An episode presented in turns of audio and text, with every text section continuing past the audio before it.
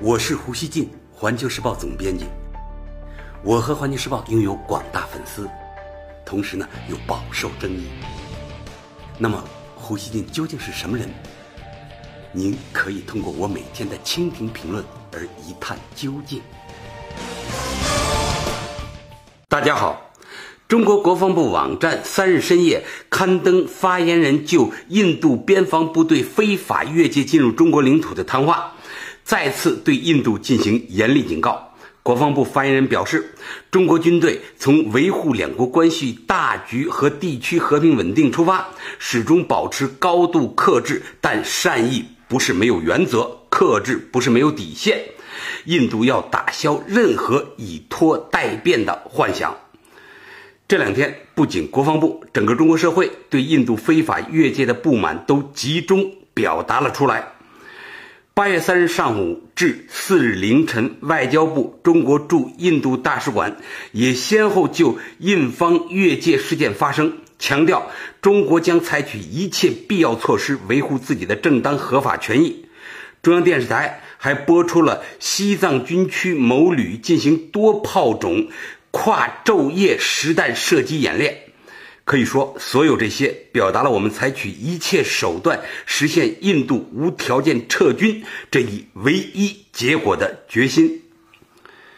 中国驻印度使馆刘劲松公使三日在使馆向印度教徒报、新印度时报等印度媒体记者吹风并答问。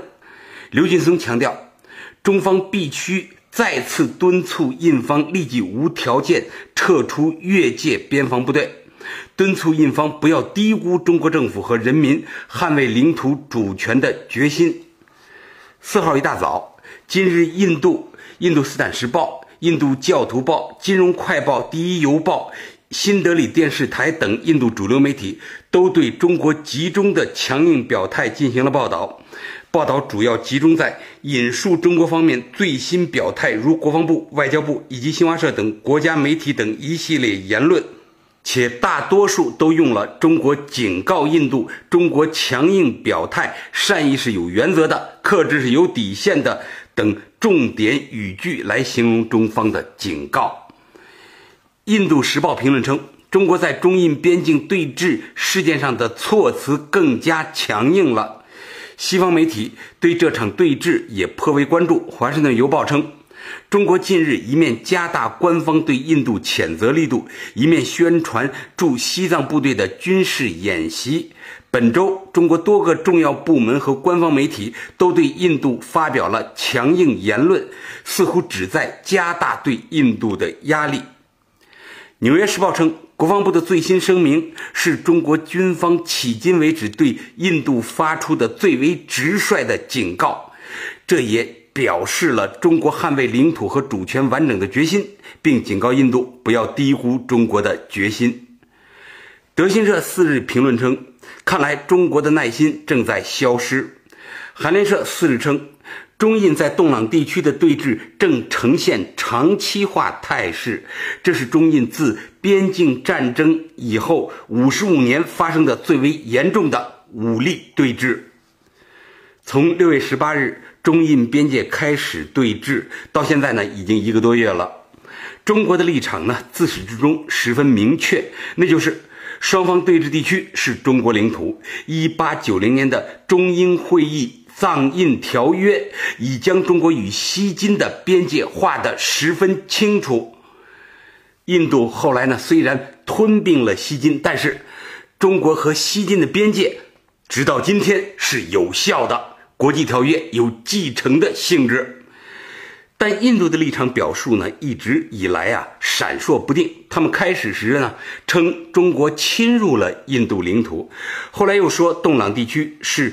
中国和不丹争议地区，印度出于自己的安全关切，出兵帮助不丹维护主权。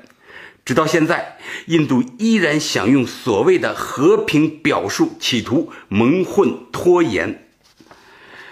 印度外交部四日下午举行了新闻发布会，这是印度外交部现任发言人巴格雷卸任前主持的最后一场发布会。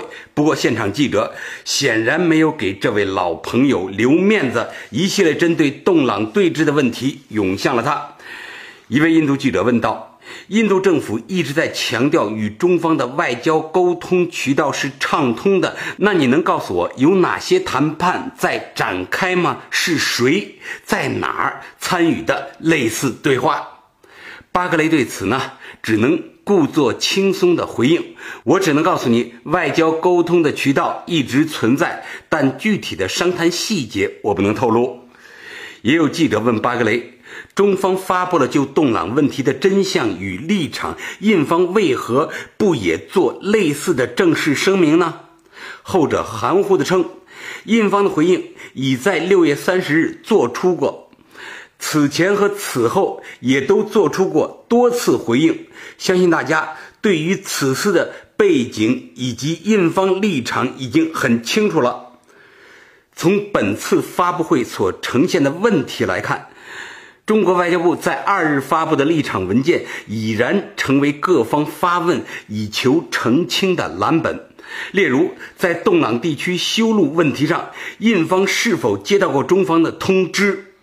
中方在声明中所提到的对峙地区印方士兵人数从四百降至四十，这一点是否能被证实？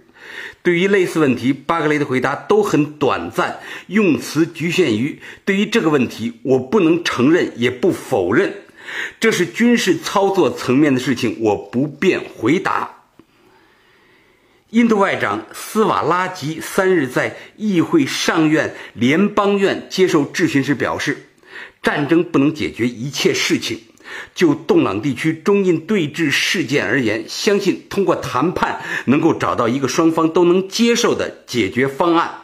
他说：“耐心和克制是解决问题的关键。我们保持耐心和控制我们的言辞。”斯瓦拉吉还宣称，战争不能解决争端，印度还有美国和俄罗斯的支持。但就在不久前。也同样是这位外长，他还曾经表示，印度已全副武装将保卫自己的安全。那么，印度到底想怎样解决这场对峙呢？印度快报四日引述匿名消息人士的话称，印度政府正试图采取两种方案，以外交解决中印边界问题，其中之一是让不丹军队。代替印度军队之后，不丹和中国军队双方撤兵。另一个选择就是拖，直到十一月以后。报道称，到那时候啊，冬天会到来，军事行动难度加大，中方也可能不再强硬，会采取一些外交手段缓和局势。该消息人士称。印度希望和平解决这一问题，但一个清楚的底线就是不让中国在洞朗地区修路。不过，在当天的另一篇文章中，印度快报认为印度的想法不太可能实现。报道称，1987年中印也曾发生对峙，并且持续了很长时间，印度达到了自己的目的，但2017年不是。一九八七年，新德里方面当然想压住于长期对峙，但中国没有兴趣继续保持现状，因为印度人是在第三国土上。北京方面表示，除非印度士兵先单方面退出，否则没有任何谈判。大家可以看到啊，从中印对峙开始以来，国际社会呢总体上保持中立。但这当中呢，另有玄机。大家知道啊，西方舆论在涉及中国的地区摩擦中呢，通常会一边倒的支持与中国对立的那一方。这一次，他们没敢公开偏袒印度，是因为他们都清楚印度在胡闹，实在不好明目张胆跟在印度后面欺骗世人。一个问题是。印度啊，他在担心中国在东朗地区修公路会威胁他的西里古里走廊的安全，但他这样就可以不顾国际条约，悍然进入他国领土吗？这个世界上不知有多少类似的安全关切和担心。如果各国都放纵自己越界维护本国安全，那么国际规则该如何安放？又让何人遵守？现在呢？印度公然挑战的是国家力量远超过他的中国。说实话啊，印度的鲁莽行动让咱们中国人非常吃惊。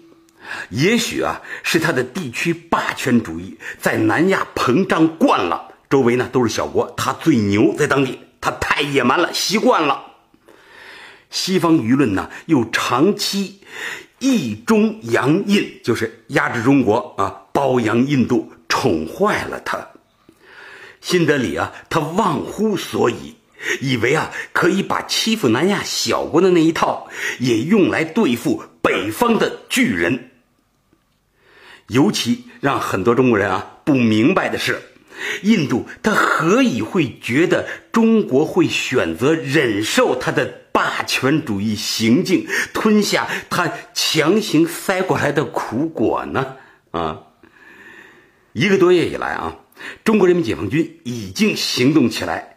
展开了针对性的部署，我相信啊，解放军已经做好与印方军事斗争的充分准备。一旦战事开启，解放军啊必将以雷霆万钧之势给印度呢一个惨痛的教训。我本人过去当过兵，我多次说过啊，我了解咱们的军队，咱们军队绝对不会咽下这口气啊。我觉得啊。这是一场不用打，输赢就已经十分清楚的战事。莫迪政府呢，应当了解解放军的强大投送能力和压倒性的火力。印度聚集到边界地区的力量，根本无法与解放军主力野战部队对抗。如果战争扩大，解放军完全有能力全歼。